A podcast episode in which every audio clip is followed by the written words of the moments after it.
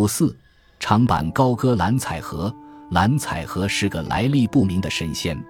南唐沈坟著《续仙传》说：“蓝采和不知何许人也。”虽然南唐时期的人对他的来历一无所知，但民间传说依然不少。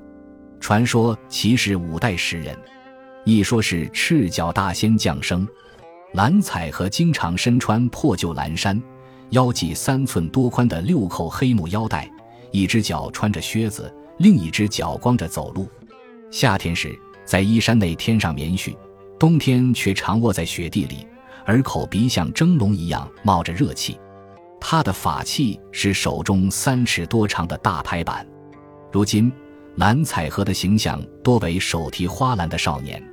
过去的蓝采和形如乞丐，人们常见他在城里街市上行乞，手持三尺多长的大拍板，时常醉酒踏歌，老老少少都在他身后看热闹。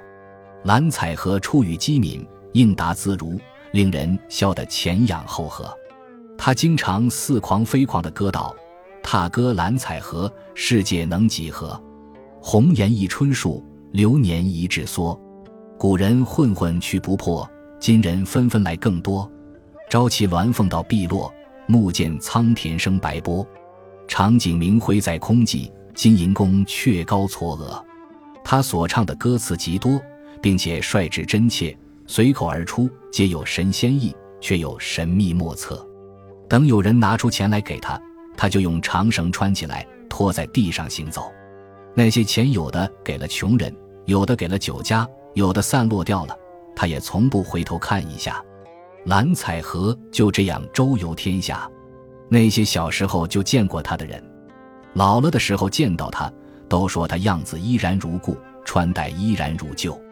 有一次，蓝采和在酒楼上醉倒，忽听到有云鹤笙箫声当空传来，他忽然丢下雪山，腰带拍板，乘上白鹤，冉冉飞去。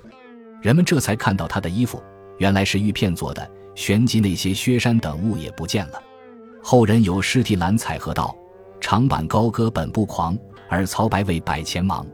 几时逢着蓝采老，同向春风舞一场。”